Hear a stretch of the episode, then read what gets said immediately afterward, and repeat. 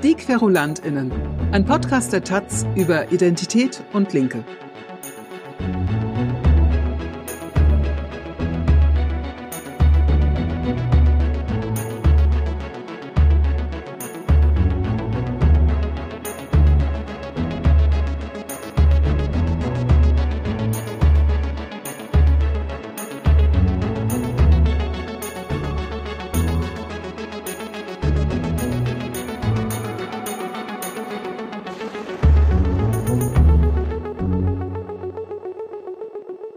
Sprechen wir in Loving Memory an den Frauenstreik in der Taz, informell auch Tittenstreik genannt, äh, der uns hier in der Redaktion für 40 Jahren die Frauenquote von 50 Prozent beschert hat.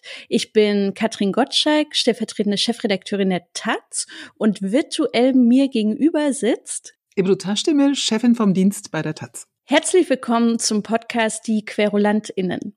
Wir begeben uns hier in sechs Episoden auf die Suche nach linken Streitthemen wie Identitätspolitik, Cancel Culture oder eben Quoten. Wir sind jetzt in Episode drei angekommen. Genau, in der letzten Folge, also in der zweiten Folge, waren zu Gast Anatol Stefanovic, äh, Sprachwissenschaftler und Taz-Mitgründerin Ute Scheub sowie die Publizistin Annette Gröschner zum Thema Gendersternchen. Und heute spüren wir einem unverwechselbaren Puzzlestück der Identität in der Linken nach, vor allem in der Taz, nämlich der Frauenquote. Und äh, Katrin, stell dir vor, sogar der CSU-Parteivorsitzende Markus Söder spricht sich seit gestern für eine Frauenquote in DAX-Vorständen aus und sagte wirklich, Zitat, ich bin für die Frauenquote. Ich weiß nicht, äh, es kommt noch nicht so ganz zusammen in meinem Gehirn.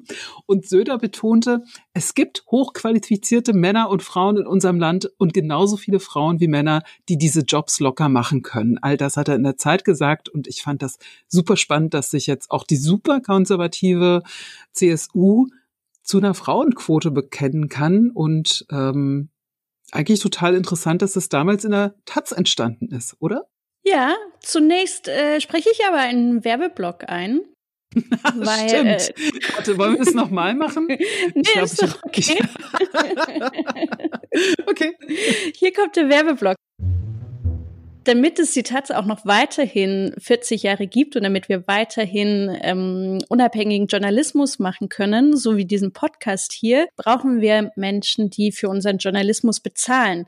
Der Journalismus der Taz im Netz ist für alle frei zugänglich so wie dieser Podcast. Unser Journalismus ist aber nicht kostenlos. Und deswegen hier freundliche Aufforderung, Taz zahlig zu unterstützen. Taz zahlig ist das freiwillige Bezahlmodell der Taz im Netz. Und wer das machen möchte, geht einfach auf taz.de slash podcast minus zahl ich zusammengeschrieben. Und so könnt ihr Teil von über 24.500 UnterstützerInnen werden.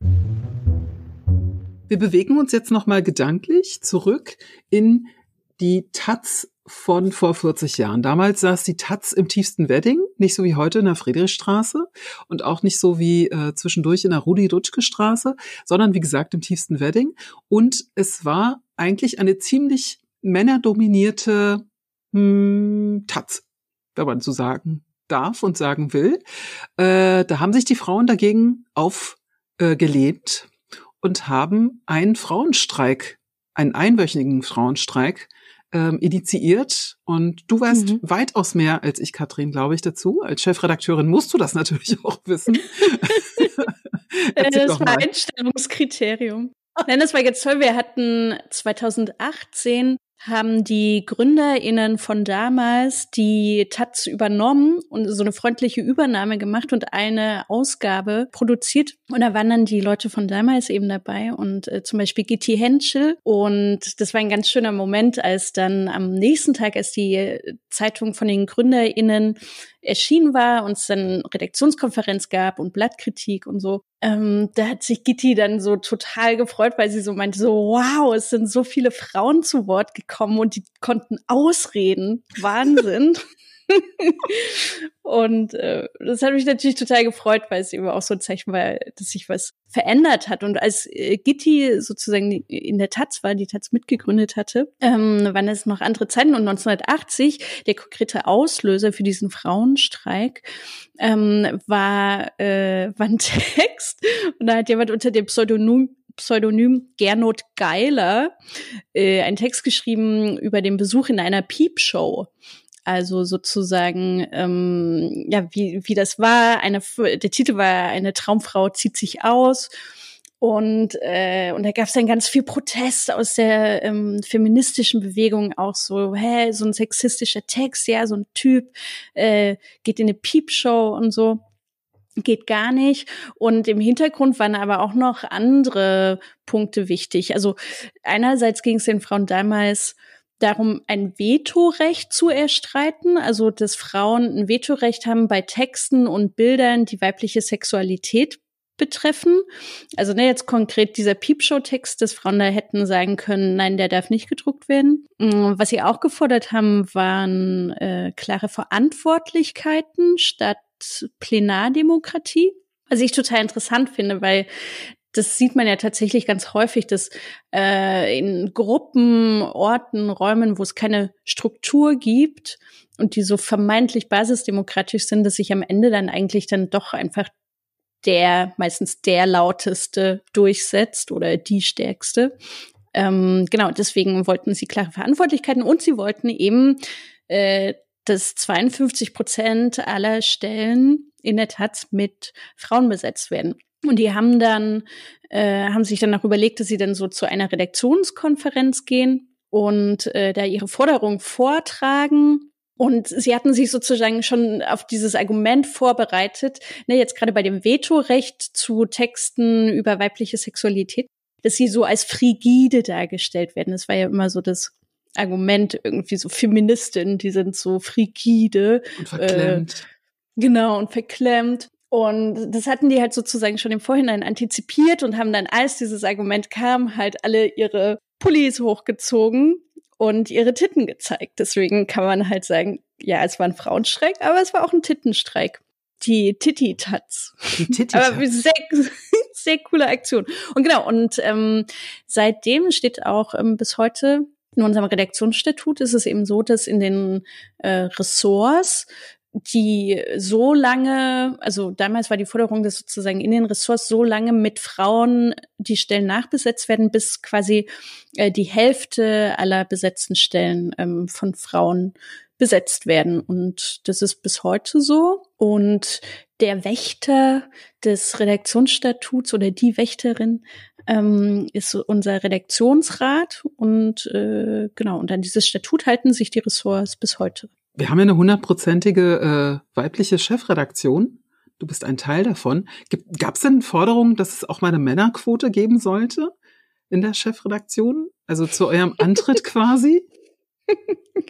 Nein, nee, aber es war ganz lustig, das sozusagen, ähm, also eben, es ist ja was Besonderes, drei Frauen in der Chefredaktion. Und das haben wir dann natürlich auch in der Pressemitteilung betont. Und dann gab es dann so Rückmeldungen so, wie rückschrittlich, dass das überhaupt betont werden muss, das äh, Geschlecht und müssten wir nicht viel weiter sein und dittete. Und ähm, das fand ich halt sogar das lustig, weil, ähm, weil es ist ja eine Besonderheit. Also wenn, wenn wir mal in der Situation wären, dass es keine Besonderheit ist, dann klar, dann würde ich es jetzt auch nicht betonen. Aber bisher ist das halt einzigartig in der äh, zumindest deutschen Presselandschaft und von daher kann man das auch hervorheben. Mhm, kann man auf jeden Fall. Ich habe mit äh, einer der Taz-Mitgründerinnen, mit Ute Scheub, äh, gesprochen über die Zeit damals und ich habe sie vor allem gefragt nach der Stimmung, wie das damals war. Also ob es da große Streitereien gab, äh, die diesem Frauenstreik vorausgegangen sind und ob es da äh, schon so verhärtete Fronten gab. Und also das hat mich total interessiert, wie da wieder emotional miteinander umgegangen wurde, weil ich finde so Tititats oder Frauenstreik, also Frauenstreik an sich hört sich ja ja äh, schon sehr self-empowernd an. Also man ist da, äh, man empowert sich gegenseitig und, äh, und versucht da was gegen diese Übermacht der Männer zu machen. Und ähm, sie hat mir dann erzählt, wie das war damals.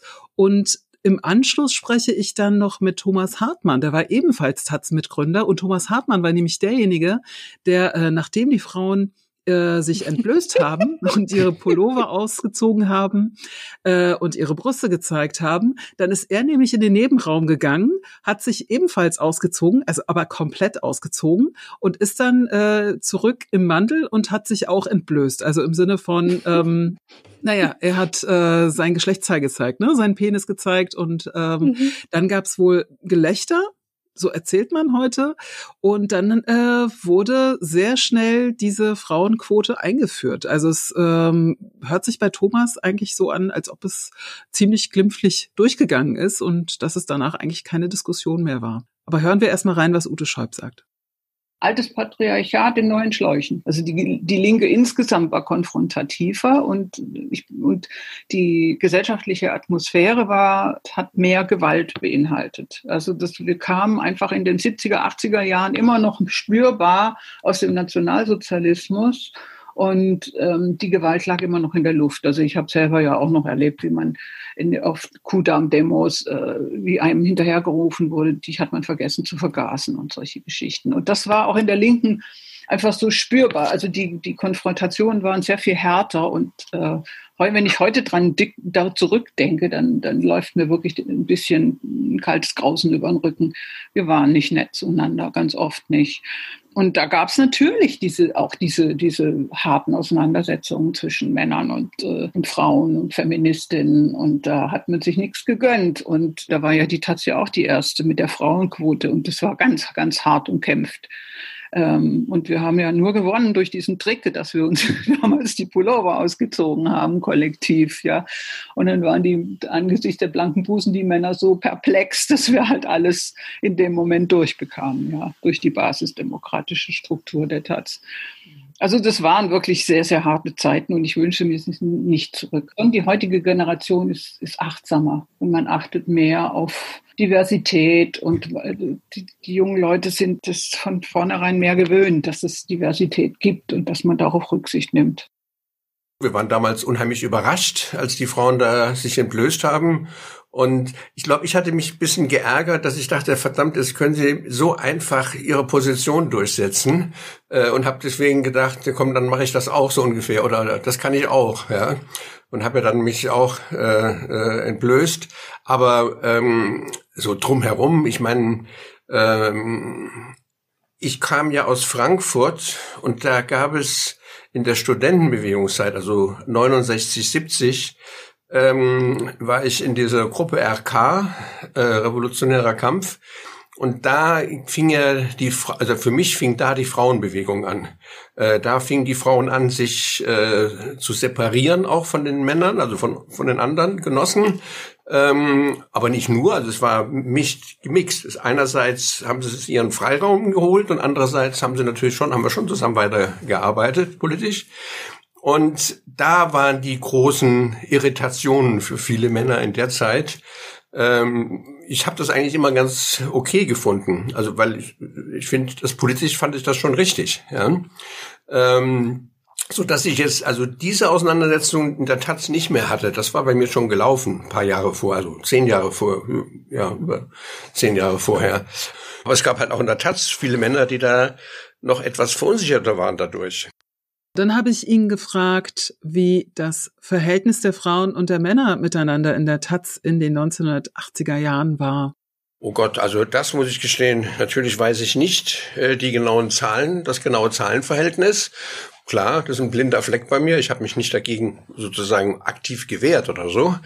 Ähm, äh, also, äh, aber es war also erstmal von meiner Seite aus, es war ein gutes Welt. Wir haben damals auch Beziehungen untereinander gehabt, also was wahrscheinlich jetzt auch noch existiert, ich weiß im Augenblick nicht, aber ähm, es war schon sehr relativ häufig. Äh, wir sind zusammen in die Sauna gegangen abends, ja, äh, also teilweise, also nicht alle natürlich, aber waren 80, 100 Leute oder sowas, ja. Aber äh, immer so vier, fünf Leute, sechs Leute, das kam häufiger mal vor. Also es gab durchaus, wobei man dazu sagen muss, dass für uns damals äh, Arbeit und Leben irgendwie identisch war. Also das heißt, ähm, äh, viele von uns sind, also ich auch, wir haben wirklich den ganzen Tag über in der Taz gearbeitet und äh, äh, da war das dann, das auch also privat fortzusetzen, lag viel mehr auf der Hand als heute, würde ich sagen, wo es viel mehr äh, Arbeitszeiten gibt. Ja. Ähm, also soweit war das, war, waren durchaus viele Leute, hatten ein gutes Verhältnis. Anschließend habe ich ihn noch gefragt, äh, wie das war, als die Frauenquote eingeführt wurde, ähm, wie sich das auf die Arbeit ausgewirkt hat bei der Taz. Dann haben wir die Frauenquote eingeführt und ich muss sagen, ich war ja dann der erste Chefredakteur und habe dadurch viele Bewerbungsgespräche äh, geführt oder führen müssen. Und da habe ich die Erfahrung gemacht, dass Frauen wirklich sehr viel zurückhaltender sich präsentieren als Männer. Also ganz simpel. Äh, jeder Mann, der sich beworben hat, hat gesagt, ja, was wollt ihr? Ja, klar, mache ich, kann ich, äh, prima, äh, bin ich gewohnt oder irgend sowas, ja, obwohl es überhaupt, auch wenn es geflunkert war. Und Frauen haben unheimlich oft erstmal gefragt, ja, also das habe ich noch nie gemacht. Ähm, mal sehen, ob ich das hinkriege. Äh, also das war wirklich eine eindeutig ähm, ein Bias in der in der Art, wie sie äh, sich präsentiert haben. Und das hat mir dann klar gemacht, dass es schon wirklich gut ist, dass man da sich selbst eine Vorgabe setzt, ähm, zu sagen, hier also erstmal Frauen gucken und nicht einfach sozusagen den ersten, der sagt, dass das kann, äh, einstellen. Ja. Äh, also das doch, das habe ich schon als Erfahrung gehabt. Ich meine, nichtsdestoweniger will ich nicht bestreiten, dass äh, natürlich auch ich, was weiß ich, ich habe mich natürlich dann blöd geärgert, wenn ich für eine Tätigkeit jemanden kannte, dummerweise war es ein Mann, ähm, der, äh, den ich da total gut geeignet fände, gefunden hatte. Und dann kamen die Frauen und haben gesagt, nein, erst Männer, erst Frauen anschauen. Da habe ich mich natürlich auch geärgert. Also das will ich jetzt nicht äh, wegschieben.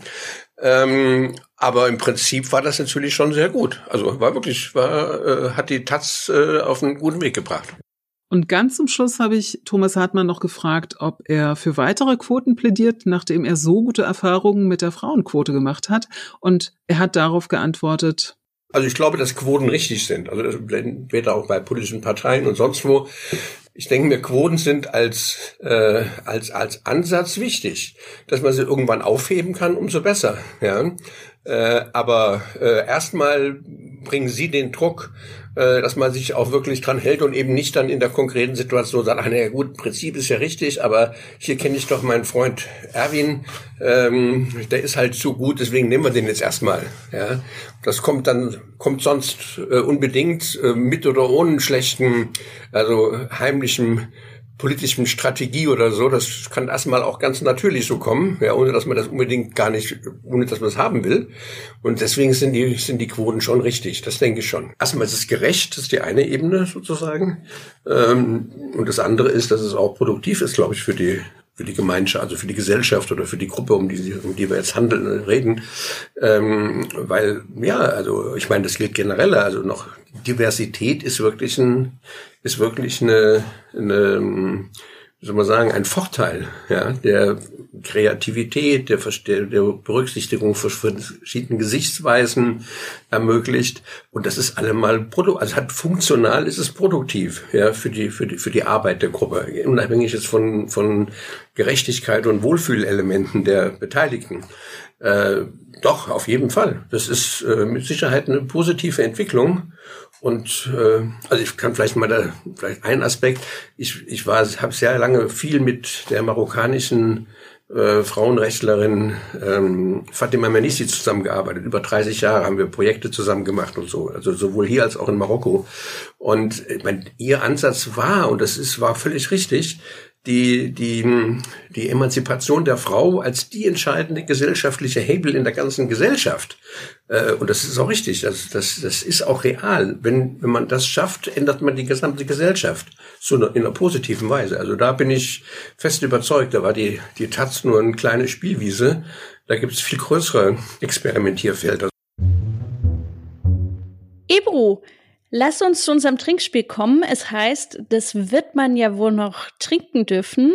Dabei testen wir Wachmacher, um woke zu bleiben. Woke heißt, wir wollen wach sein, er erwacht sein, wir wollen ähm, privilegienkritisch sein. Ähm, das sage ich jetzt sehr ironisch, aber eigentlich meinen wir es ernst. Und aber sozusagen auch ganz physisch wollen wir wach bleiben. Und dafür bringen wir uns immer Getränke mit, die wir miteinander teilen. Äh, zuletzt gab es so ein grünes, schlammiges Matcha-Getränk. und, und jetzt habe ich mir gewünscht, dass wir für mich den Klassiker der Wachmachergetränke trinken, nämlich so ein sprudelndes Mate-Getränk. Und da gibt es eine konkrete Marke, die, ähm, keine Ahnung, vor fünf Jahren haben alle das getrunken, immer auch abends mit Wodka, tagsüber und so weiter. Ich auch. Mit und Wodka? ich habe das jetzt Oder ohne? auch, Aha, auch, auch, aha. auch. Ja, ja. Also abends, nicht tagsüber, aber abends, ja. Und du hast das Original bekommen. Ich habe leider das Original nicht mehr bekommen. Ich habe jetzt so ein anderes Ding, so ein ökiges, äh, so ein ökiges Teil. Da ist so ein Igel vorne drauf oder so und oben drüber steht Alerta, Alerta. Oh Gott, wie lustig. Ein antifaschistischer Mate-Drink. Ja. Oh. Weißt du, was ich sehe? Nein, ist aus Dresden. nein. Aus deiner Heimatstadt. Ja. Mein Gott, okay, ich muss mal aufmachen. Ich mach mal auf. Und du hast aber den, das, Ich, die, ich mache das Original auf. Das Original. auch. Mm. Das ist ja aufregend aus Dresden. Wahnsinn. Hm. Oh ja, äh, Entschuldigung, Ah. Prost. Ja, Prost. Schellefeld. Hm. Ah ja, Schmeckt es schmeckt. gut? Also, man schmeckt, we- weißt du, früher auch so im Landheim? Äh, was? Also, Wo? bei mir gab es so früher so Landheim, also dass man halt so mit der äh, Schule, keine Ahnung, in die sächsische Schweiz gefahren ist oder so. Ach, Klassenfahrten meinst du? Mhm. Mhm. Ja, genau, Klassenfahrten, aber das hieß, ja, hieß Landheim. Mhm. Und ähm, so ein typischer Klassenfahrtgeschmack ist so kalter Hagebuttentee. Lecker. I love it. Hm, weiß nicht. aber das hier schmeckt, also es schmeckt viel besser, doch, doch. Aber es hat so dieses, es schmeckt einfach eben ein bisschen wie kalter Tee. Wie kommt man da drauf, wirklich aus Mate-Tee solch ein Getränk zu machen? Ich, ich fasse es einfach nicht, dass man darauf kommt und dass es so ein Kultgetränk ist. Weißt du? Ne, Deins ist so ein bisschen, du hast das Original, das ist so ein bisschen süßer, ne? So schon ja, geil. naja, ich, nee, ich bin Nee? echt kein Freund davon. Ich habe mich heute Morgen, als ich es gekauft habe, auch sehr gewundert, weil ähm, wir haben ja hier so einen kleinen ähm, Laden an der Ecke, wenn man zur Taz kommt von der U-Bahn. Mhm. Ähm, und Ah ja, äh, wenn man da zum Beispiel so in diese Getränkeabteilung guckt, dann stehen da Kästen über Kästen mit Mate-Getränken. Anscheinend äh, beliefern die wirklich so äh, ganz viel, ganz viele Leute von der Taz und wahrscheinlich auch diese ganzen Start-ups, die so bei uns in der Nähe ähm, sind mit diesem Mate-Getränk. Also es waren so unglaublich viele Mate-Getränke heute früh in diesem kleinen Laden. und ähm, und bei mir ist Mate immer, ich, ich weigere mich ja immer, das zu trinken. Also äh, wer die letzte Folge gehört hat, der weiß ja, dass ich dieses Matcha-Getränk über alles liebe.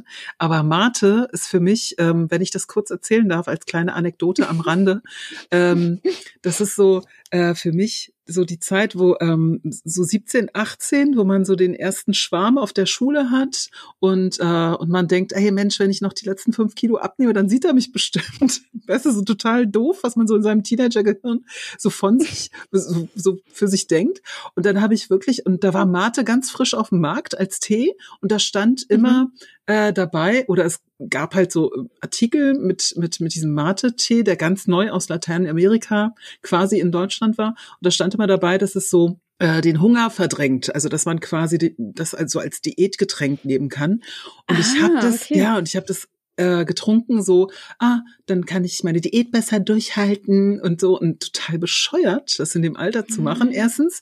Und zweitens, ähm, es erinnert mich total daran und ich mag diesen Geruch nicht und ich mag es auch nicht, also ich mag auch nicht an diese Zeit irgendwie zurückdenken, Mhm. weil das einfach total doof ist, was man da gemacht hat, weißt du? Also abnehmen Mhm. erstens für Mhm. einen Mann, wie bescheuert, und zweitens Mhm. ähm, auch so sich, sich irgendwie vorzustellen, dass man äh, mit Mate-Tee weniger Hunger hat. Also wenn der Körper Hunger hat, dann isst du natürlich fertig. So.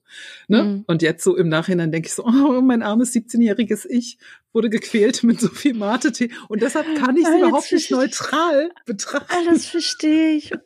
Ja, oh, weißt du? das ist schrecklich. Total schrecklich. Oh. Wirklich.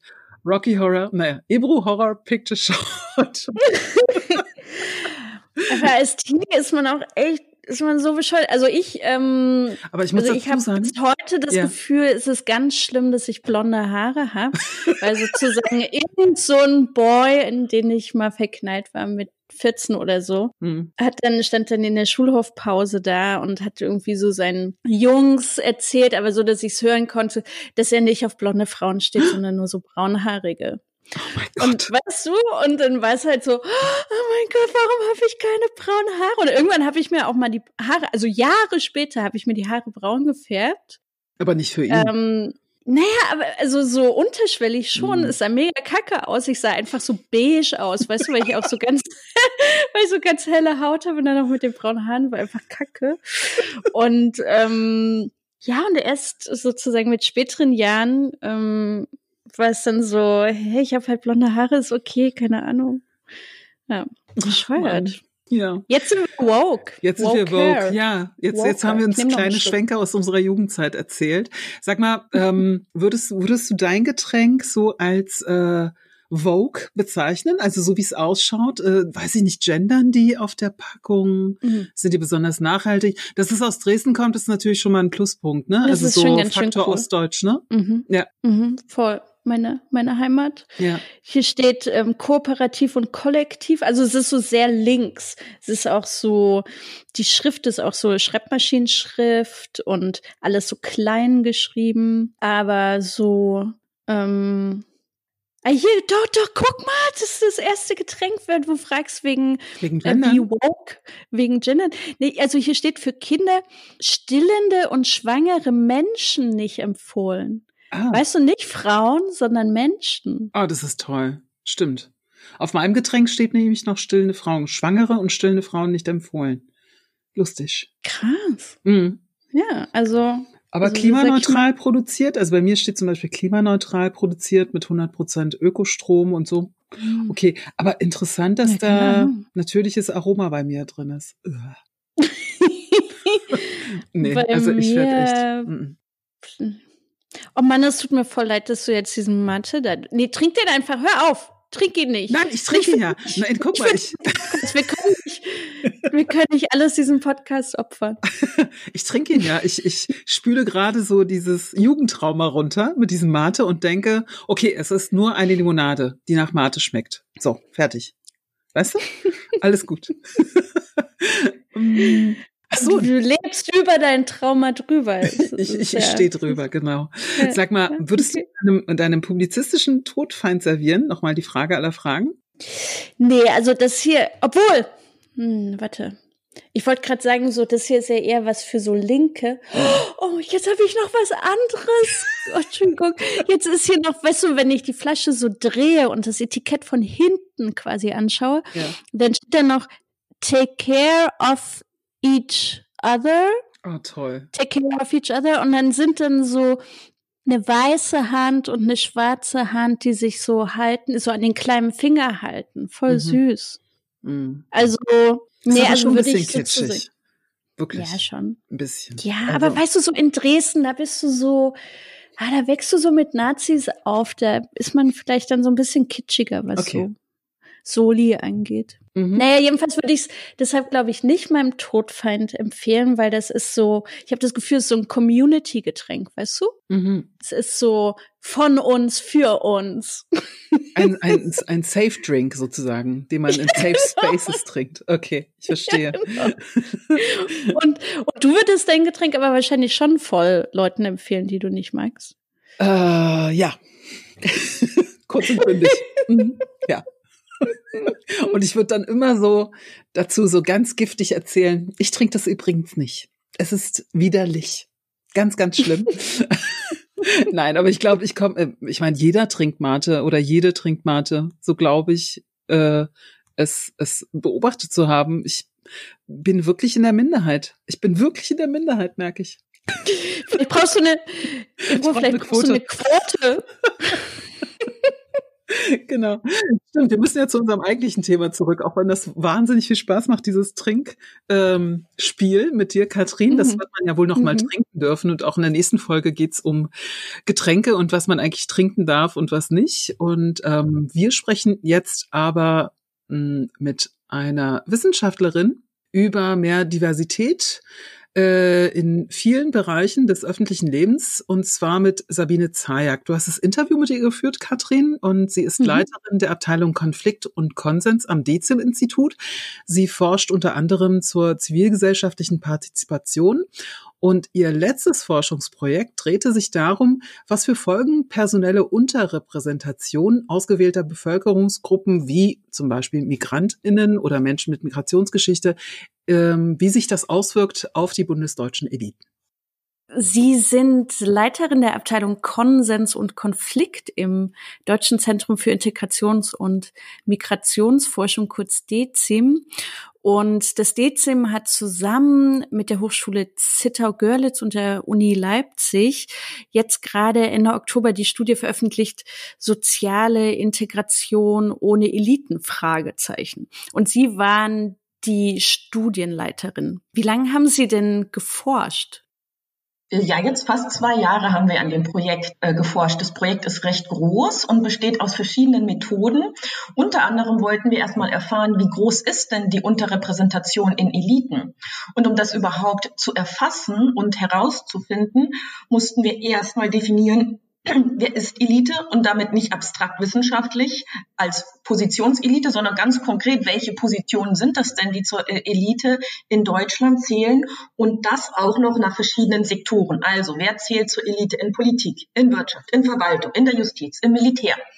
Dann kommt man auf 5500 Positionen und dann müssen wir ja noch erstmal bestimmen, wer überhaupt in diesen Positionen ist. Und damit meine ich jetzt nicht unbedingt namentlich bestimmen, sondern wir haben uns die Biografie, also natürlich auch namentlich, aber das ist anonym.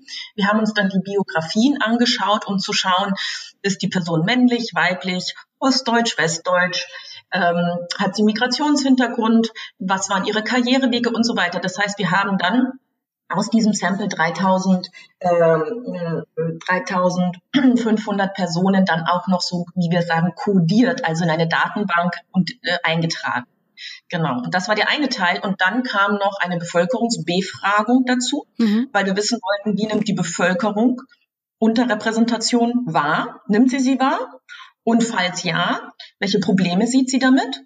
Und welche Lösungsvorschläge werden denn in der Bevölkerung ähm, als äh, äh, praktikabel angesehen? Mhm. Plus jede Menge Interviews und so weiter. Vielleicht noch, ähm, bevor wir sozusagen zur ähm, Bevölkerung kommen, noch mal zu, zu der Definition, was ist Elite oder wer ist Elite? Sie haben sich da die Bereiche Politik, Wirtschaft, Verwaltung, Wissenschaft, Gewerkschaften, Justiz, Militär, Sicherheit, Medien, Kultur, Zivilgesellschaft und Religion angeschaut. Also wirklich sehr viel. Jetzt mal für mich ähm, im Eigeninteresse am Beispiel Medien. Wer wäre dann Elite? Ist es quasi nur die Chefredaktion, auch die Geschäftsführung? Sind das auch die Ressortleitung?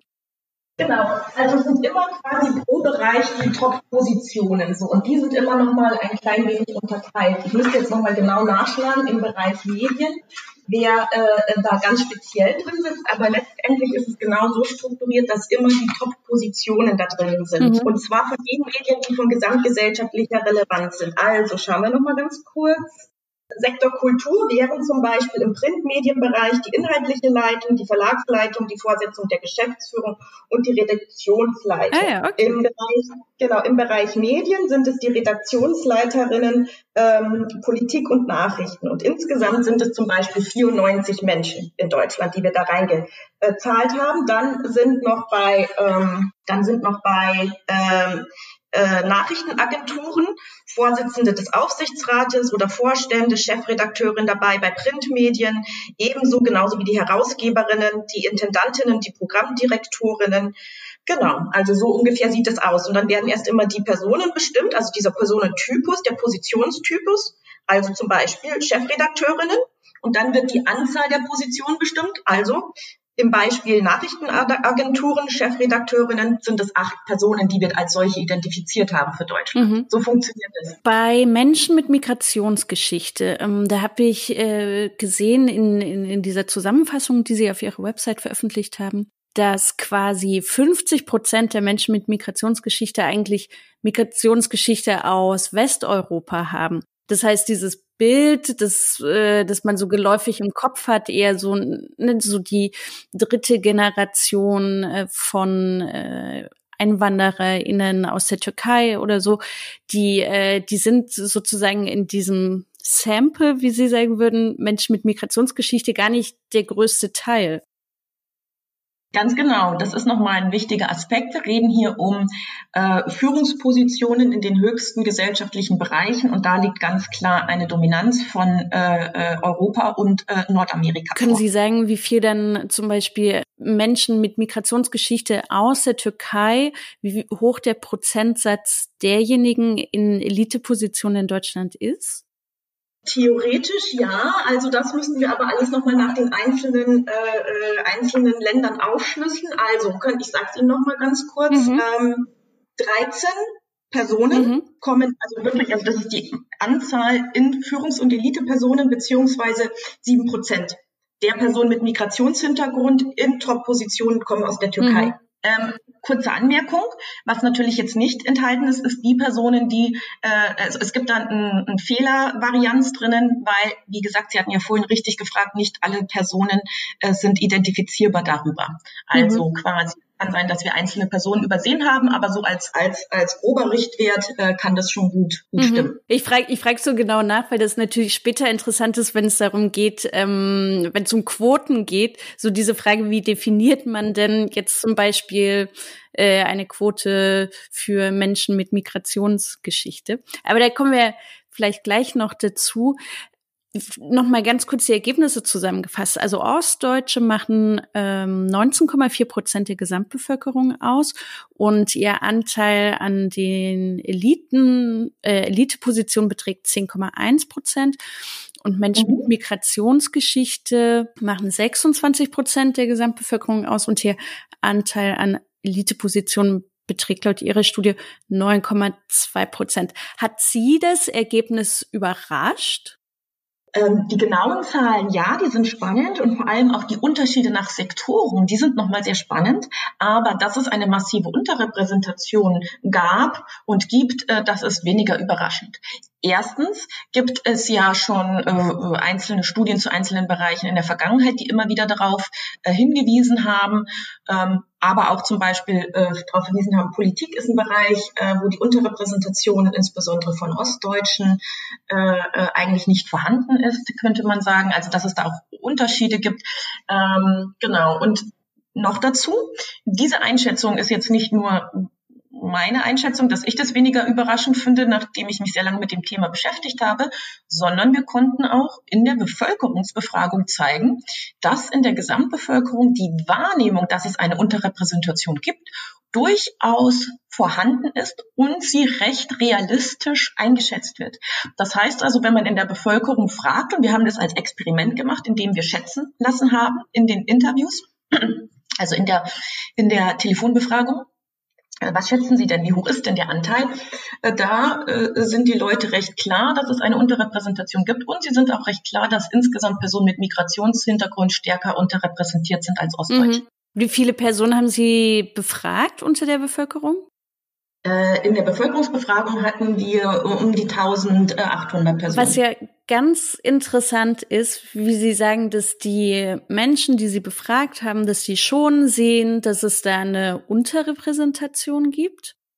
Aber mhm. wenn es dann darum geht, was denn getan werden müsste, um die Repräsentation von Ostdeutschen und Menschen mit Migrationshintergrund zu verstärken, da war jetzt mein Eindruck, sind die Leute dann doch eher so ein bisschen uneins, beziehungsweise wollen sie es nicht so richtig geregelt haben, oder? Genau, vielleicht nochmal einen Schritt davor. Also Sie, äh, wir haben die Leute gefragt, wie sie es einschätzen und dann haben wir noch gefragt, ähm, ob das ein Problem ist. Ne? Weil, hm. also man könnte ja erstmal sagen, naja, man sagt, es gibt halt unterrepräsentierte Gruppen, hm. aber letztendlich ist das gar kein Problem, weil, mein Gott, so ist es halt. Ne? Mhm. Also jetzt erstmal von, von der Einstellung her.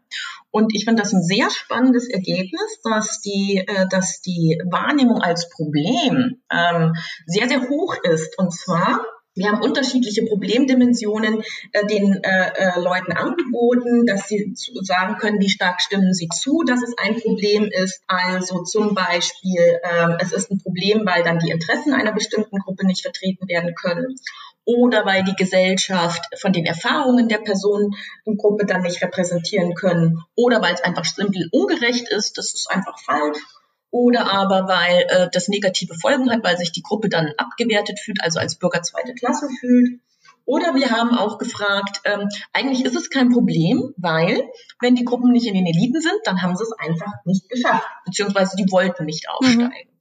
Und gerade bei dem letzten Punkt, also da hat man so Zustimmungsraten von 19, 18, 19 Prozent, also recht gering, wohingegen die Problemwahrnehmung ist, also gerade bei der Interessenrepräsentation über 70 Prozent und die anderen sind auch weit über 60 Prozent. Also man sieht, unterschiedliche Problemdimensionen werden auch als solches dann erkannt und da wird auch zugestimmt, dass das tatsächlich ein, ein Problem ist und zwar sowohl für Ostdeutschland als auch äh, für Personen mit Migrationshintergrund. Mhm. Da gibt es dann kleine Abweichungen zwischen den Gruppen, aber die fallen eigentlich nicht so ins Gewicht. Die Befragten sehen das als äh, Problem und die Betroffenen selbst ja auch. Also ähm, die gerade bei Ostdeutschen kommen sie ja ähm, in ihrer Studie auch zu dem Schluss, dass sozusagen der Mangel an Repräsentation in Elitepositionen auch zu diesem Gefühl beiträgt, Bürger zweiter Klasse zu sein, was man quasi mhm. aus Ostdeutschland oft hört. Ist das etwas, was in den Befragungen dann gesagt wurde oder wie leitet sich das ab?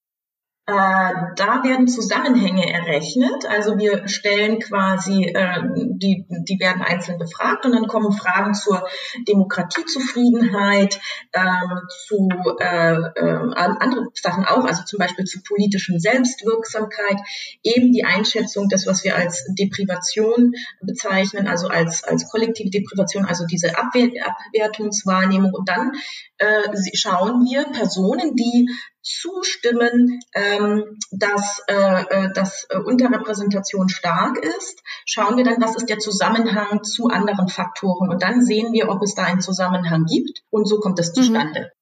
Und da sehen wir eben für Ostdeutsche, dass es äh, Leute, die ähm, Personen, die angeben, dass sie unterrepräsent, also die Unterrepräsentation stark wahrnehmen, die haben auch oft das Gefühl, Ostdeutsche sind Bürger zweiter Klasse. So muss man es sagen. Da gibt es einen starken Zusammenhang. Mhm. Ja. Also es gibt Wechselwirkungen. Man kann vielleicht nicht immer die Richtung festlegen. Ja. Also gerade kann man ja auch sagen, wenn man das Gefühl hat, Ostdeutsche sind Bürger, zweiter Klasse, äh, dann habe ich auch bin ich sensitiver oder ist mir klarer, dass es eine Unter, äh, Unterrepräsentation gibt oder in die andere Richtung. Aber auf jeden Fall gibt es da äh, einen Zusammenhang. Mhm. Und wiederum die Menschen mit Migrationsgeschichte, da gibt es dann nicht diesen Zusammenhang, dass die sagen, dass der Mangel konkret an Repräsentation in Elitepositionen ein starker Grund ist für das Gefühl, nicht so richtig dazuzugehören. Oder so habe ich das äh, Ergebnis verstanden, dass, dass es da einfach unterschiedliche Faktoren gibt, weshalb Menschen mit Migrationsgeschichte sich vielleicht nicht der Mehrheitsgesellschaft so stark zugehörig fühlen. Mhm, das ist interessant, denn nämlich diesen Zusammenhang, also mh, zwischen Wahrnehmung der Unterrepräsentation und dem Gefühl der Abwertung, also Bürger zweiter Klasse zu sein, ähm, ist bei Personen mit Migrationshintergrund tatsächlich äh, nicht so stark, sondern da gibt es einen Zusammenhang mit anderen Faktoren. Zum Beispiel ähm, äh, die Frage damit, wie sie die gesellschaftliche Zukunftsperspektiven für die Gruppe einschätzen. Ja? Oder ihre eigene politische Wirksamkeit, also kann ich irgendwie Gesellschaft mitgestalten. Mhm. Das heißt, da scheint es einen Zusammenhang zu geben und wir haben uns das damit erklärt, dass ähm, das häufig noch gar nicht auf dieser Ebene des, des Gefühls, also dass die Problemlagen dann noch viel gravierender sind oder anders gelagert sind als überhaupt diese Frage äh, Bürger zweiter Klasse. Mhm. Hinzu kommt noch, das ist tatsächlich eine Formulierung, die in der Umfrageforschung gerade für Ostdeutschland schon sehr lange verwendet wird. Also dieses Bürger zweiter Klasse ist schon sehr stark irgendwie mit der Ostdeutschlandforschung verbunden. Die wird nicht so sehr mit der Migrationsforschung verbunden. Mhm. Also ich glaube, das ist auch so ein bisschen in den Köpfen der Leute schon äh, verankert, auch wenn man solche Umfragen macht. Inwiefern ist Herkunft da der passende Ansatz oder sind es nicht auch Klassefragen? Also ne, zum Beispiel in Ostdeutschland ist ja einfach, der äh, gibt's im Durchschnitt viel weniger Wohlstand auch unter Menschen mit Migrationsgeschichte, wenn es jetzt nicht gerade die ähm, die Biontech-GründerInnen sind, ähm, ist da sozusagen auch weniger Wohlstand vorhanden. Also inwiefern ist es auch einfach eine Frage von Klasse, was die Aufstiegsmöglichkeiten sind? Auf jeden Fall. Das, was Sie jetzt gerade fragen, das war jetzt ja erstmal, was wir diskutiert haben, erstmal ein, ein Befund ja, und mhm. noch keine Erklärung ja, ähm, der Unterrepräsentation. Und das ist jetzt eine Frage äh, der Erklärung, wieso oder was, äh, äh, was erklärt denn das, dass jetzt bestimmte Personen äh, oder überhaupt grundsätzlich ist es eine Frage, wie wird Unterrepräsentation erklärt? Und wo schaue ich dahin? Und da spielen diese Faktoren natürlich eine ganz, ganz wichtige Rolle. Also dazu spielen Faktoren wie Bildung, ja, Bildungswege, aber auch soziale Netzwerke, ähm, eine ganz wichtige Rolle. Klasse natürlich eine Rolle. Klasse ist ja auch wiederum eng verbunden mit ähm, sozialen Netzwerken und Bildungsniveau. Also das mhm. sind natürlich alles Faktoren, die da ganz relevant sind. Und da ist natürlich auch, äh, sind gerade zum Beispiel äh, sowohl Personen aus Ostdeutschland als auch mit Migrationshintergrund ähm, zum Teil einfach stark benachteiligt. Ähm, jetzt kommt es hinzu, dann kommt es nochmal auf den Sektor an und wieder die, die Rekrutierungs Wege sind. Ja, die sind ja auch in Sektoren sehr unterschiedlich. Deswegen haben wir zum Beispiel für Ostdeutschland im politischen Bereich weniger Unterrepräsentation mittlerweile als in anderen Bereichen, wo ja der Elitentransfer ganz massiv war in Ostdeutschland. Ja, also man hat ja auch gerade zum Beispiel in der Wirtschaft, aber auch im, im, äh, in der Wissenschaft gab es ja diesen ganz großen äh, Elitentransfer in Ostdeutschland und die Personen konnten äh, und die, die Wiederbesetzung ist ja gar nicht so schnell. Also die Babyboomer-Generation löst sich jetzt aber, also die Wiederbesetzungswelle liegt ja noch vor uns und gerade auch für Leute in Ostdeutschland.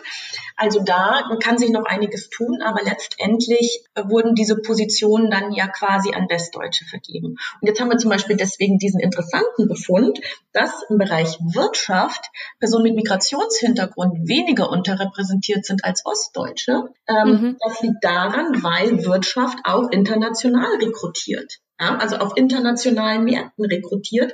Das bedeutet ähm, internationale Managementkarrieren und so weiter. Das ist ja durchaus anzustreben, genauso wie im äh, Wissenschaftsbereich, der ist ja auch recht internationalisiert. Da habe ich dann unterschiedliche Herkünfte, eben aber aus bestimmten Ländern, ja, also aus dem angloamerikanischen Raum oder eben aus Südeuropa.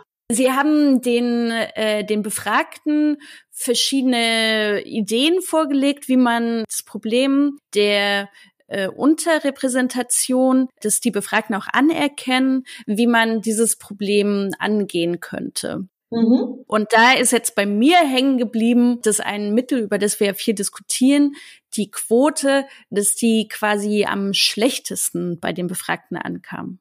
Mhm, genau, also das, äh, was erstmal interessant ist an unserer Studie, dass wir überhaupt diese verschiedenen Optionen angeboten haben. Also das eine war die Frage nach der Quote, aber auch zum Beispiel Personen, äh, Ostdeutsche oder Personen mit Migrationshintergrund, die sich für Führungspositionen eignen, sollten stärker mit öffentlichen Mitteln unterstützt und gefördert werden. Ähm, oder aber wir sollten in der öffentlichen Diskussion, in Parlamenten, Medien und im Internet mehr gehört und stärker berücksichtigt werden. Also solche verschiedene Optionen haben wir angeboten. Und dann sollten Sie äh, die Befragten sagen, wie sehr, äh, äh, also sehr äh, äh oder bis zu gar nicht da zustimmen. Mhm. Und da stellt sich heraus, dass in diesen, in diesen, ich nenne es mal softeren Bereichen, also der Stärkung der Stimme, der Förderung, ähm, diesen weicheren Maßnahmen, mehr höhere Zustimmung ist, also bis 60 Prozent und drüber im Vergleich zu den gesetzlichen Quoten, die bei uns um die 28 Prozent lagen. Das ist jetzt erstmal im Vergleich, schaut es wenig aus. Man kann es aber auch umdrehen, zu sagen, erstmal für, für harte Maßnahmen, also starke Maßnahmen, und die Quote ist ja eine der stärksten Gegenmaßnahmen, ist 30 Prozent mhm. schon recht viel. Und hier gehen wir ja auch von der Gesamtbevölkerung aus. Wenn wir jetzt in andere Bereiche schauen, also wenn wir jetzt nochmal unterscheiden und fragen, zum Beispiel jetzt äh, Ostdeutsche fragen, jetzt ist auch wieder die Frage, wie definieren wir das? Also wenn wir Ostdeutsche nach Wohnort definieren, liegt zum Beispiel die Zustimmung schon bei knapp unter 40 Prozent. Und wenn wir jetzt die über die Eigendefinition fragen, also Leute, die sich selbst als Ostdeutsche identifizieren, ja, sagen, ich fühle mhm. mich als Ostdeutsche, da liegt die Zustimmungsquote bei über 60 Prozent, um die 67 Prozent. Und ähnlich ist es auch für die Personen mit Migrationshintergrund. Mhm. Das sind ja, okay, also dann kann man die Zahlen auch sehr positiv sehen. Also stimmt eigentlich, 30 Prozent oder fast 30 Prozent der Gesamtbevölkerung, die gesetzliche Quoten für, für Menschen aus Ostdeutschland und Menschen mit Migrationsgeschichte befürworten würden. Ist eigentlich gar nicht so schlecht. Genau, und es, man sieht auch, äh, wir hatten noch eine Antwortmöglichkeit. Also die äh, Antwortmöglichkeit ist, wir brauchen keine Gegenmaßnahmen, denn es wird von alleine geschehen. Also quasi mhm. der Gedanke, das wächst sich mit der Zeit automatisch aus. Es ist halt nur eine Zeit lang dauert es bis Eliteposition. Da kommt man ja auch nicht auch erst rein, wenn man auf jeden Fall irgendwie über 45 ist, so grob in Deutschland. Ähm, es dauert ja eine Zeit lang und die werden ja nicht so schnell ersetzt. Also dieses Problem löst sich von alleine. Äh, da haben äh, Leute für, für Ostdeutschland, also für ostdeutsche Unterrepräsentation mit knapp 60 Prozent zugestimmt, für Personen mit Migrationshintergrund mit fast 70 Prozent. Und das war eine Mehrfachantwort. Das heißt also, man sieht auch die unterschiedlichen ähm, Ambivalenzen. Das heißt, die unterschiedliche, die, die, Leute können sagen, eigentlich brauchen wir keine Gegenmaßnahmen und sie können trotzdem zustimmen, wir müssen die Stimme stärken oder förder, äh, die Leute besser fördern und so weiter. Also äh, das ist durchaus widersprüchlich, äh, wie die Leute selbst ticken und denken. Aber grundsätzlich darum geht es ja, ähm, ist die Idee, dass man irgendwelche Maßnahmen braucht, sei es durch sehr starke Regelungen oder durch andere Anreizsysteme insgesamt, einfach sehr stark befürwortet werden. Haben Sie eine Empfehlung, wenn man jetzt sagen würde, ähm, eine Quote für Menschen mit Migrationsgeschichte? Wie müsste man die eigentlich definieren? Das ist eine sehr, sehr äh, relevante Frage, denn also Personen mit Migrationshintergrund haben ja in der Gesamtbevölkerung circa 26 Prozent. Mhm. Jetzt ist es natürlich so, wir wissen, dass es unterschiedlich strukturiert, gerade jetzt in Führungspositionen. Also müsste man sich ja schon mal überlegen, ob ich da nochmal genauer reingehe und nicht nur eine Quote für Migrationshintergrund äh, äh, nehme, sondern auch nochmal nach Regionen unterteilt oder so. Ne? Also weil sonst hat man ja immer nur dieselben, dann, äh, dann hat man ja nur dieselben Gruppen. Also zum Beispiel ist die Wirtschaft ja dann schnell durch, wenn sie ein paar Leute aus England und den USA einstellt. So. Ne? Mhm. Und wie man dem dann noch genau begegnet oder dann doch nochmal versucht, die Repräsentation näher an der tatsächlichen Präsenz, zum Beispiel äh, von Personen, äh, türkeistämmigen Personen, Personen, ja, die ja einen ganz großen Bevölkerungsanteil in Deutschland ausmachen, aber sehr wenig in Führungspositionen, also in Elite jetzt, Top-Elite jetzt in mhm. mhm. vertreten sind. Äh, wie geht man solche Sachen an? Und generell, ich glaube auch die hinter der Ablehnung mit der oder oder 30 Prozent gesetzliche Quote dahinter liegt auch die Annahme, naja, äh, vielleicht brauchen wir auch äh, Maßnahmen, die das rahmen. Also man kann zum Beispiel ja auch Korridore, Zielkorridore anvisieren und so weiter. Und dahinter liegt ja immer noch diese komplett irrige, komische Debatte, die man auch von der Frauenquote kennt. Dann immer das Gefühl, äh, die kam nur wegen der Quote rein, die hat gar nicht, die kann das gar nicht oder ist gar nicht qualifiziert genug und so. Ja, also es ist mhm. ja eine ganz starke Stereotypisierung, weil das ist ja immer bei der gleichen Qualifikation, dass die Person dann eingestellt wird und eigentlich eine ganz massive äh, Stereotypisierung. Warum sollte es weniger jetzt in dem Beispiel qualifizierte Frauen als qualifizierte Männer? Das ist ja total abstrus. Das tritt vielleicht in einzelnen Subsegmenten, was weiß ich, sehr spezifischen Ingenieurswissenschaften zu, wo der Markt kleiner ist für, für hochqualifizierte äh, weibliche spezifische Ingenieurinnen oder so. Da gibt es einfach weniger, äh, die gerade dem Ausbildungssystem stecken. Aber insgesamt ist es ja eigentlich erstmal irrig zu sagen, äh, da, da mangelt es an Qualifikationen so und das hält sich aber immer noch sehr stark und ich glaube, dieses Stereotyp gegenüber dieser Quote, ja, und das ist, und das sieht man ja auch auf, auf den Personen selbst. Also wenn Frauen aufgrund von Quoten in Führungspositionen kommen, versuchen die das in der Regel immer zu verschleiern oder haben dauernd das Gefühl, sie müssen sich besonders rechtfertigen. Mhm. Und ähm, ich glaube, diese Stereotypisierung ähm, Quote bedeutet, da kommen Leute in Positionen, die können das eigentlich gar nicht richtig. Dagegen muss man erstmal noch ein bisschen mehr angehen, dass das so nicht der Fall ist, ja, dass das dabei darum nicht geht, ja, und dass das eigentlich häufig auch nur eine Ausrede ist für äh, für dann zum Beispiel äh, Recruiter äh, oder in Einstellungsverfahren vielleicht auch mal expliziter zu suchen, ja, oder Bewerbungsverfahren äh, breiter äh, anders zu strukturieren oder anders zu posten oder also die Rekrutierungsverfahren umzustrukturieren. Dass Quoten sehr erfolgreich sein können, sieht man gerade in deutschen Aufsichtsräten. Denn es gibt seit 2015 äh, eine Quote von 30 Prozent in Aufsichtsräten. Die ist entstanden durch das Führungsposition Führungspositionengesetz, das erste. Und mittlerweile, also das wurde 2015 ist das in Kraft getreten und mittlerweile gibt es sogar sozusagen so ein bisschen mehr als 30 Prozent Frauen in deutschen Aufsichtsräten. Und seit Anfang des Jahres liegt auch ein zweites Führungspositionengesetz vor, ähm, nämlich das Vorstände betrifft. Also weil sozusagen in deutschen Vorständen, die werden immer noch zu 90 Prozent von Männern besetzt. Und da möchten jetzt eben äh, Familienministerin Giffey und Christine Lamprecht, die Justizministerin, eben auch eine Quote einführen. Und es ist aber so ein Streit in der ähm, Regierungskoalition. Deswegen ist es eben so äh, interessant, dass jetzt gerade Markus Söder äh, sich für eine Frauenquote ausgesprochen hat. Und wer das vielleicht ein bisschen mit angestupst hat, also dieses Gesetz liegt eben quasi seit Anfang des Jahres so ein bisschen brach. Und die Diskussion darüber hat jetzt nochmal Fahrt aufgenommen. Unter, unter anderem durch fünf Frauen, die Mitte, Ende Oktober äh, eine Pressekonferenz gegeben haben, zusammen mit einer Kampagne Hashtag Ich will. Und da geht es eben darum, dass so sehr bekannte Frauen in Deutschland eben eine Frauenquote äh, fordern, unter anderem äh, Jutta Almendinge, die Präsidentin des Wissenschaftszentrums Berlin für Sozialforschung, dann Janine Kugler, ehemalige Siemens Personalchefin und auch Nora Bosson, Autorin, äh, Buchautorin, Publizistin mit Nora Busson haben wir gesprochen über die Quote und was die sozusagen auch für Kulturschaffende bedeuten kann und soll. Haben Sie diese Woche gejubelt, als bekannt wurde, dass Markus Söder eine Frauenquote gar nicht mal so schlecht findet?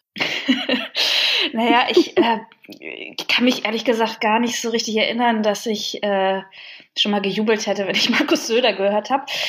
Aber ähm, ja, äh, ich glaube, wenn selbst CDU, CSU sich so langsam ein bisschen bewegen, wäre es äh, ein gutes Zeichen. Und auch ein Zeichen, dass ähm, also eine Quotenregelung einfach derzeit ähm, Status quo ist. Das ist, dass wir hier in Deutschland uns immer sehr fortschrittlich glauben, aber zumindest was Frauen in Vorständen anbelangt und Frauen in Führungspositionen doch im europäischen Vergleich ziemlich weit hinten hängen. Und diesem, diesem Umstand muss man sich einfach auch mal stellen. Und da kann man, äh, glaube ich, parteiübergreifend sich nicht mehr wegducken. Jetzt mal vielleicht die ganz rechts außenstehende AfD ausgenommen, die sicherlich ähm, äh, nicht, nicht, die ich jetzt nicht als Kooperationspartner sehe für irgendein Anliegen, was ich vertrete oder was ähm, mein Umfeld vertritt. Aber ansonsten, ähm, ja, denke ich, dass die Frage nach äh, einer Frauenquote, äh, ja, äh, die Frage der Zeit ist. Also wir werden, wir werden nicht ohne die auskommen können derzeit und ähm, wir werden sehen, wie ähm, CDU, CSU sich dazu weiter verhalten werden. Mhm. Sie haben ja mit, äh, mit anderen Frauen Mitte Oktober die Kampagne gestartet, Hashtag Ich will also unter anderem mit Jutta Almendinge oder auch Maria Furtwängler. Und die Kampagne ist doch schon entstanden aus so einem Impuls, hey, da liegt jetzt äh, so ein Gesetzesentwurf von Franziska Giffey und Christine Lamprecht vor und der liegt da so rum und irgendwie kriegen es CDU und CSU nicht hin, diesen anzunehmen. War das der Impuls oder kam der Impuls eigentlich woanders her? Ich glaube, der Impuls kam äh, von allen ein bisschen aus eigener Frustration, aus eigener Lebenserfahrung. Ich bin ja relativ spät zu diesem äh, Kreis hinzugekommen. Das heißt, da war schon einiges in Bewegung, als ich dazu stieß. Aber ich glaube, wir haben alle sehr individuell erfahren, wie frustrierend es sein kann, immer wieder gegen so eine bestimmte gläserne Decke zu stoßen und immer wieder mitzuerleben, sei es am eigenen Leib oder einfach auch äh, durch Kolleginnen und durch ihre Biografien, äh, dass es da keine, keine Gleichheit gibt und keine gleiche Behandlung gibt. Und die Rede davon, das müsse sich doch alles auf freiwilliger Basis äh, ändern lassen und äh, das werde sich schon auch ändern, ähm, das ist äh, müßig und ernüchternd. Und wir sehen äh, wirklich in dem Verlauf der letzten Jahrzehnte, dass es sich auf freiwilliger Basis eben nicht ändert. Da ändert sich vielleicht etwas in Bereichen, die sehr weit weg sind von der Macht, aber wirklich in Positionen, die mit Machtausübung zu tun haben, ähm, ist, sind doch die Gesetzmäßigkeiten und die äh, Trägheitskräfte enorm.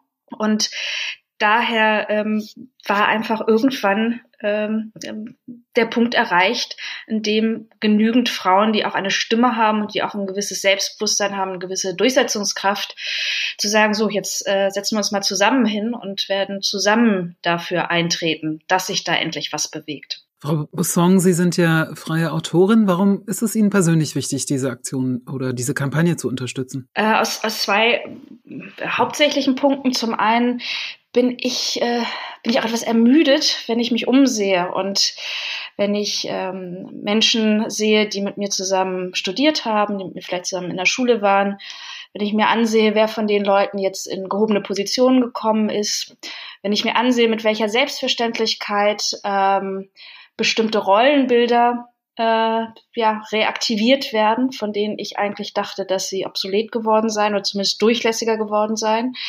Äh, und ich glaube, dass äh, wir auch einfach mehr Vorbilder brauchen. Wir brauchen mehr äh, Frauen, die in Machtpositionen sind, damit endlich mal dieser Gedanke aus unserem Kopf verschwindet, Macht sei per se etwas Männliches, etwas männlich Konnotiertes und ähm, Frauen seien äh, im, am Ende doch äh, mehr fürs Häusliche äh, zuständig. Das sind Bilder, mit denen ich ehrlich gesagt nicht aufgewachsen bin. Ich bin nicht so erzogen worden äh, und bin erstaunt, wie oft ich es jetzt, ich bin jetzt 38, äh, in meinem Umfeld erlebe. Diese Selbstverständlichkeit, mit dem alte Rollenmuster wiederbelebt und äh, weitergeführt werden.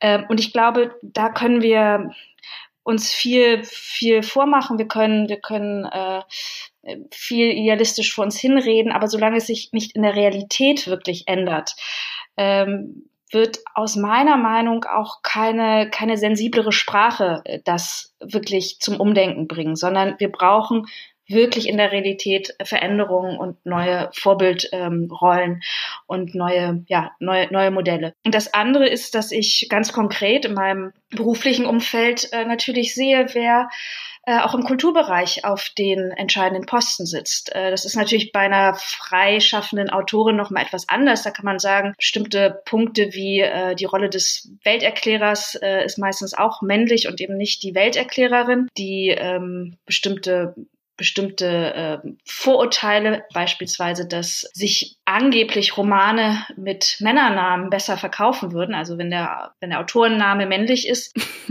Was? Das ähm, ja, äh, geht jedenfalls als Living Legend weiter durch den Kulturbetrieb, aber einfach auch sowas wie, wer ist äh, mein Verleger?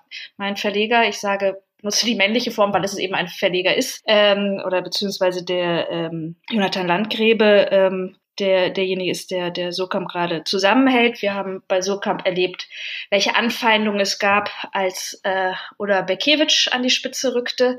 Das war äh, sicherlich durch einiges zu erklären, aber ganz bestimmt auch durch eine gewisse Frauenfeindlichkeit in diesem Betrieb. Wenn ich mich im Theaterbereich umschaue, dann äh, stehen mir eigentlich noch die Haare zu Kopf. Da gibt es natürlich sehr viele Schauspielerinnen, aber ähm, die Intendanzen, die Chefdramaturgien, ähm, die aufgeführten Regiestücke, die Menschen, die Regie führen dürfen, das sind zu einem so überwiegenden Teil weiterhin Männer, dass man da ganz sicherlich nicht von einer Geschlechtergerechtigkeit sprechen kann. Und das ist umso beschämender für einen Bereich wie das ähm, deutschsprachige Theater, was sich immer wieder natürlich sehr links positioniert, immer wieder für mit, mit pseudosolidarischen Slogans auf auftrumpft, wir sind viele, das ist, das ist wahnsinnig schön, aber es wäre auch schön, wenn die wenigen, die in den Führungspositionen sitzen, nicht dann doch überwiegend Männer wären. Aber was sollen denn dann die konkreten Maßnahmen sein? Also diejenigen, die in diesen Positionen sitzen, die werden wahrscheinlich nicht freiwillig gehen wollen, weil äh, wer gibt schon so ein großes Stück Macht gern ab? Ja, ganz genau. Und ich glaube, das ist ähm, auch der Punkt, warum ich, obwohl ich eigentlich gar nicht so eine Quotentante bin, äh, in diesem in diesem Punkt äh, doch für eine Quote votiere. Macht gibt man in den allerseltensten Fällen ähm, selbst ab, beziehungsweise die Menschen, die Macht haben, behalten sie auch tendenziell ganz gern bei sich. Macht ist, ich habe das in einem ihrer Taz-Artikel gelesen zu dieser ähm, Taz-Quotenfrage vor 40 Jahren. Und Macht bittet man nicht, sondern Macht nimmt man sich. Und ich glaube, da ist äh, ziemlich was dran. Wir können um alles Mögliche bitten. Wir können darum bitten, ähm, dass jemand den Abwasch macht oder dass ähm, wir frische Blumen bekommen. Aber die Machtfrage ist eine, die in der diejenigen, die von der Macht ausgeschlossen sind, ähm, tätig werden müssen. Und äh, das ist eben nicht einfach nur durch, durch äh, lieben Knicks und nett lächeln und vielleicht ein hübsches Gedicht gemacht, sondern äh, ich glaube, da müssen wir wirklich ähm, äh, ja, gesetzliche Regelungen finden und äh, ich habe mich jetzt bei dieser FIPOC 2, also Führungspositionsgesetz 2, engagiert. Das trifft natürlich nicht in dem Sinne ähm, je, jeden Bereich, den ich jetzt gerade genannt habe im Kulturbereich. Äh, wir werden jetzt durch das FIPOC 2 nicht äh, durchsetzen, dass Buchhändlerinnen und Buchhändler mehr ähm, weibliche Autorinnen ausstellen. Aber es ändert erstmal etwas im Denken. Und ich glaube, ich halte es einfach für sehr, sehr wichtig, ganz oben anzusetzen. Das ist, äh, es wird einem natürlich auch von manchen vorgeworfen, ja, jetzt äh, kümmert man sich irgendwie um die Führungsetage.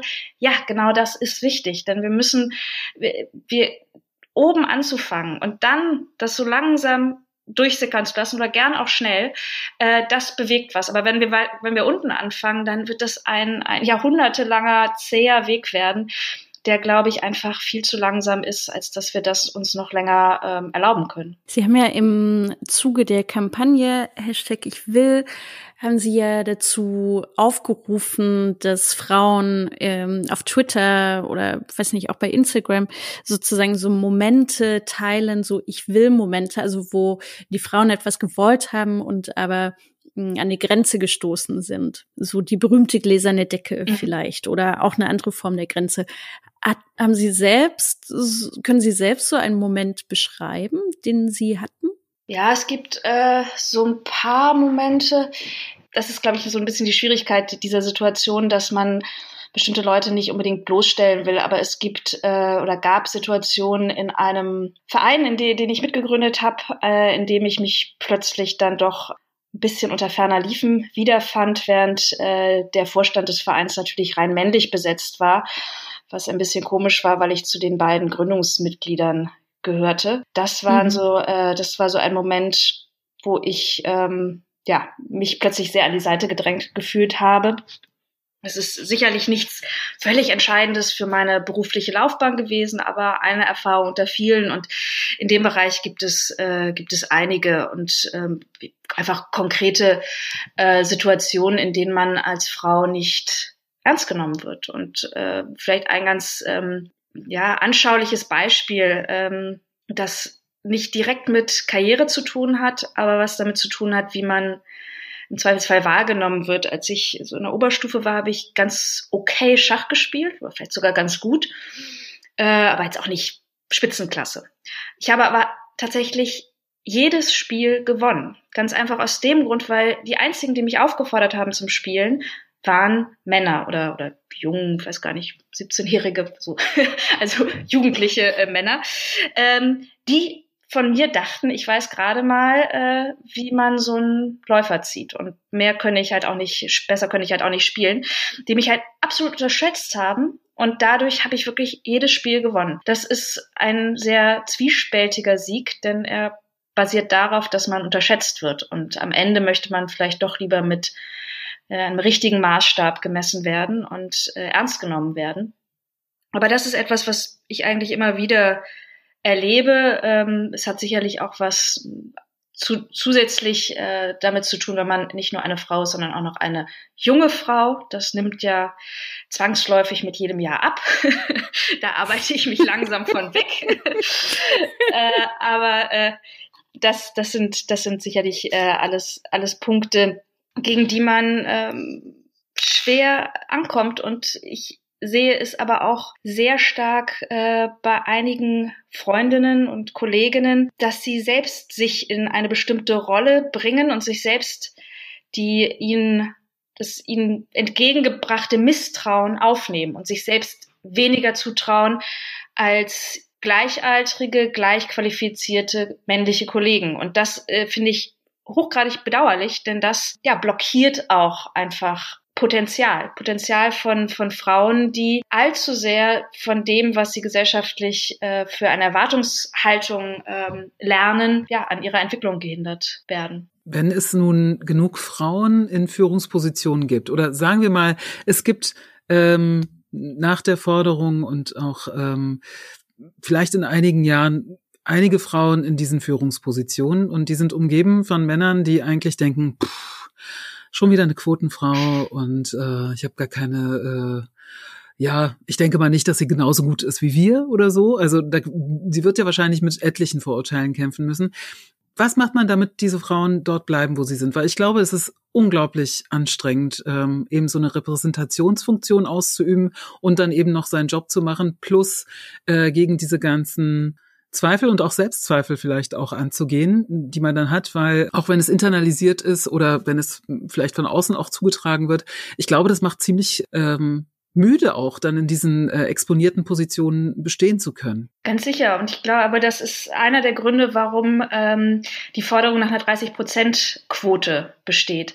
Das ist etwas, was äh, Jutta Almendinger ganz gut zusammengefasst hat. Äh, sie erzählte bei der Bundespressekonferenz davon, wie es für sie war, die erste Frau zu sein in so solchen Runden. Und es war extrem anstrengend. Und sie sagte auch, dass sie sofort anfing, ähm, sich entweder zu überidentifizieren mit den anderen, also sich eigentlich die, den Gestus der sie umgebenden Männer anzueignen oder gerade das Gegenteil, sich abzuheben und sozusagen als Exotin in dieser Runde diese Rolle zu spielen. Und sie sagte, in dem Moment, in dem aber in einem Raum mit zehn Leuten drei Frauen sind, oder reden wir mal allgemeiner von divers, das, äh, ob das jetzt Frauen sind, aber einfach diese klassische, das klassische Muster von zehn weißen Männern ungefähr im gleichen Alter, ungefähr mit der gleichen Berufsausbildung, dass das einfach durchbrochen ist von drei Leuten in einem Raum von zehn. In dem Moment fängt man an, sich auch als Gruppe zu fühlen und sich nicht mehr als ausgestellte Exotin zu fühlen.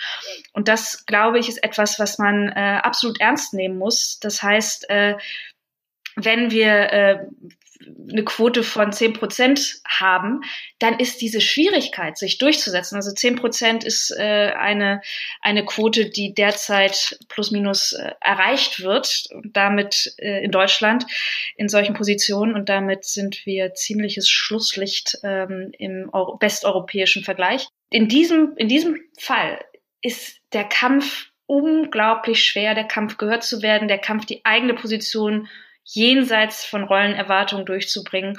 Und ähm, wenn man die Frage stellt, was macht man, damit Frauen in diesen Positionen bleiben, wäre jetzt meine erste Antwort, ja, damit sie bleiben, müssen sie überhaupt erstmal reinkommen. Und davor stehen wir ja noch.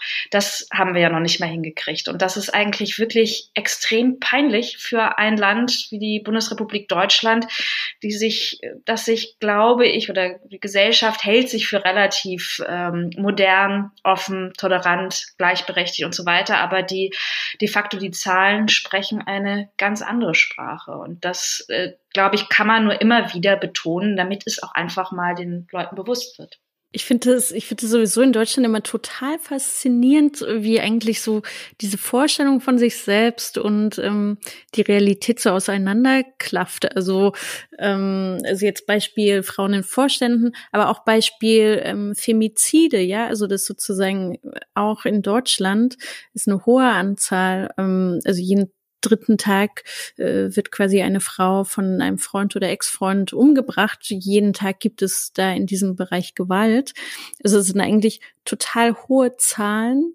Mm, und dann aber bei, bei so einer Aktion wie Hashtag MeToo ähm, gab es ja quasi ja, es gab so Raunen in Deutschland, aber es gab jetzt nicht sozusagen diese große Welle von jetzt erzählen die Frauen mal, was ihnen passiert ist und nennen auch Namen dabei. Das ist doch total, das ist irgendwie interessant. In Frankreich ist also die Bewegung losgegangen. Man soll sozusagen, wie war das, äh, sein Schwein anschwärzen, so ungefähr, äh, war das auf Deutsch übersetzt.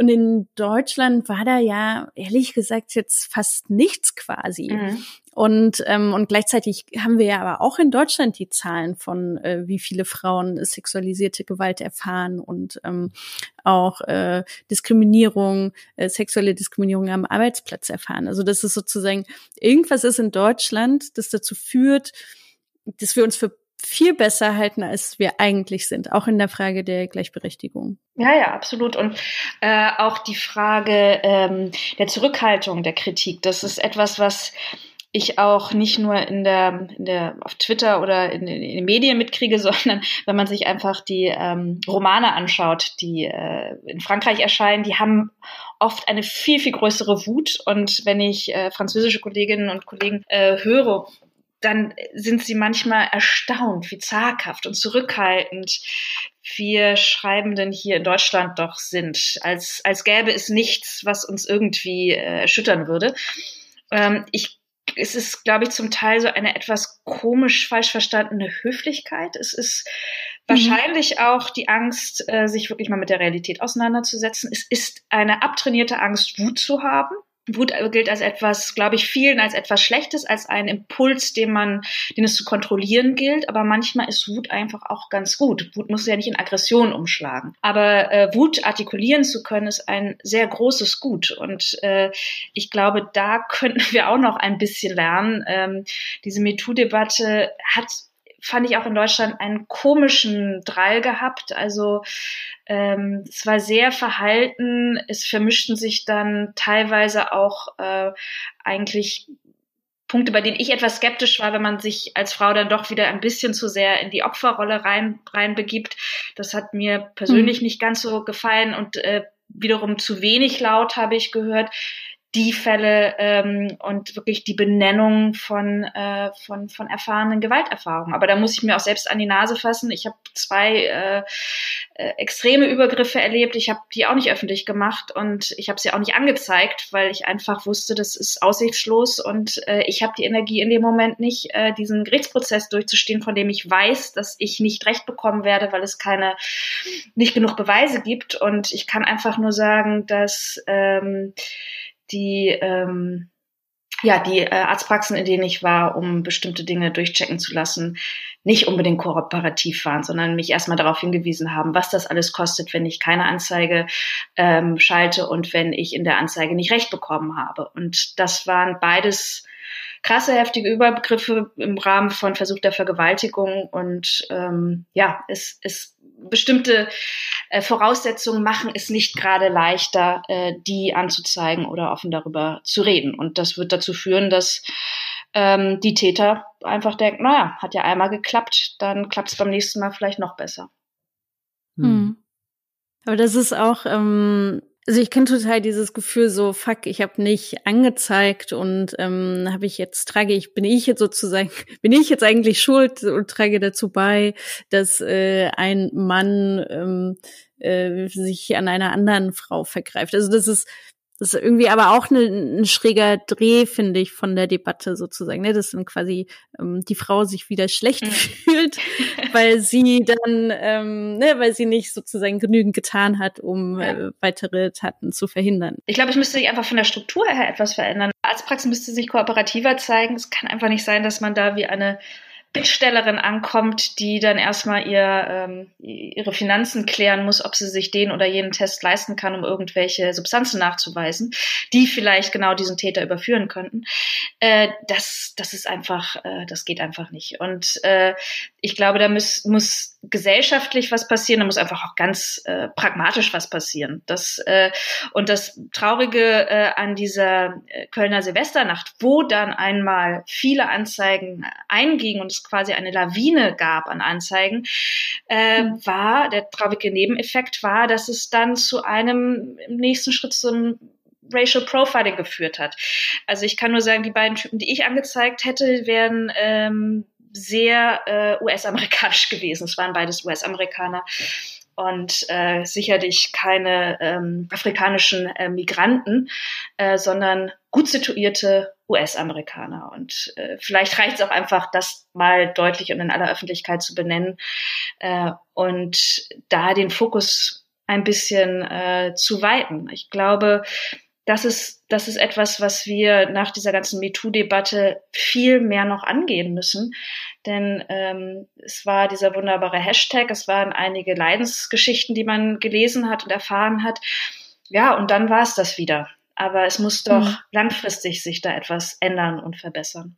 Also was können wir tun? Eigentlich ist es jeweils ähm, äh, sollten jeweils der Punkt, dass wir laut sein sollten. Also Wut, oder? Es hat ja auch was mit Wut zu tun, laut zu sein, so sagen, ich will hier wieder Hashtag, ich will, ich will diesen Job und ähm, und laut sein im Sinne von du Arsch, ich ich äh, mache das öffentlich. Also ja, hm. mehr Wut. Ja. Ja, hm. also mehr Wut und mehr Mut. Also ich glaube, sich ähm, einfach alles still zu erdulden, das bringt gar nichts. Ähm, es bringt höchstens äh, denjenigen was, die, die gern wollen, dass alles so bleibt, wie es ist. Aber ich glaube, dass man ähm, in Deutschland sich, wie wir, wie wir vorhin schon sagten, einfach, wir müssen dieses Selbstbild mal revidieren. Wir müssen mal sehr genau hingucken, wo wir eigentlich stehen und äh, die Rolle der Frau auch in wirklich äh, in äh, den weißen äh, kernfamiliären deutschen spießigen Durchschnittsfamilien mal hinterfragen und die Frage nach häuslicher Gewalt dort stellen, die Frage nach psychischer Gewalt stellen, die Frage nach äh, Gleichberechtigung dort stellen. Äh, ich glaube, dann kommen wir deutlich weiter in der Erkenntnis, äh, wo wir sind und was sich ändern muss, als wenn wir die Debatte ähm, ein paar Leuten ähm, überlassen, die sagen, dass das Kopftuch ist an allem schuld. Und die bösen äh, Menschen, die jetzt aus Syrien kommen, die wissen ja gar nicht, wie man mit Frauen umgeht oder was weiß ich was. Sondern ähm, ja, ein, ein klare, eine klare äh, und auch mutige und laute Selbsteinschätzung, die mehr mit der Realität zu tun hat, als das schöne Bild, was wir uns sehr gern von unserer Gesellschaft malen. Das können wir uns mhm. ja immer noch malen, aber das wäre dann eher für den Bereich der Utopie, an die wir uns annähern wollen. Fiktionales Schreiben heißt das in der Literatur, oder? Ja, genau. Frau Wossong, vielen Dank. Sehr gern. Das war die dritte Folge des Podcasts Die QuerulantInnen, ein Podcast der Taz über Identität und Linke. Wenn ihr Feedback habt, dann sendet es uns doch gerne an podcast.taz.de. In der nächsten Woche sprechen wir dann über Räume mit dem Wissenschaftler Aladin El-Mafalani und mit der Kabarettistin und Taz-Kolumnistin Michaela Dudley. Bis dahin, es verabschieden sich als schnüffelnde PodcasterInnen Katrin Gottschalk und Ebru Taschdemir. Bis zur nächsten Woche. Bleibt klug.